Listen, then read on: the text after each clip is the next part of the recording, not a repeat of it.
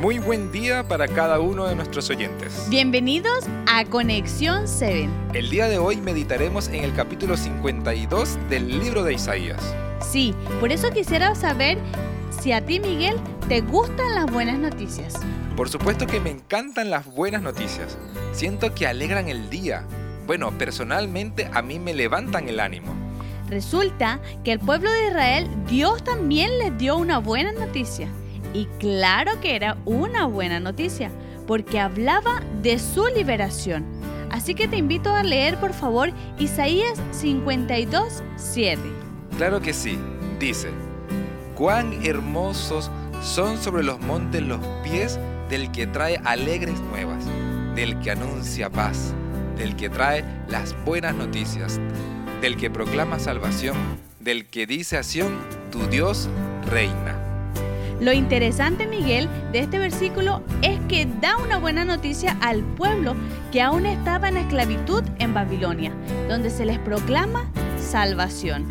Pero, ¿esta salvación anunciada venía de la mano de quién, Laura? Esta salvación venía de la mano del Mesías prometido, aunque también se refería a su liberación como nación. Acá Isaías extiende el mensaje de forma más amplia. Pero, ¿cómo se extiende este mensaje? Había una esclavitud que era mayor y era la del pecado. El énfasis de esta promesa se ve reflejada en la venida del Mesías. Pero, ¿por qué en la venida del Mesías? El Mesías marca el anuncio de que vendría la liberación de la esclavitud del pecado. Ah, entonces cuando Jesús vino por primera vez, ¿se cumplió esa promesa?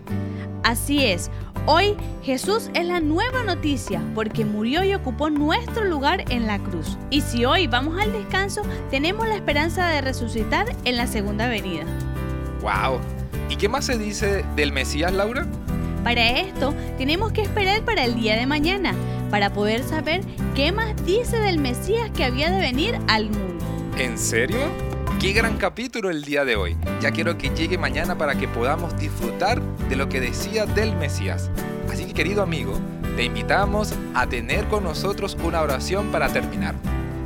Oremos. Querido Dios, te damos las gracias por regalarnos en este día la vida y la salud. Y si en algún momento llegamos a fallar, perdona nuestras faltas. Gracias porque nos das la buena noticia que en Jesús somos libres del pecado. Ayúdanos ahora a serte fiel. En Cristo Jesús te lo pedimos. Amén. Amén. Querido amigo, no olvides que Jesús ocupó tu lugar y el mío.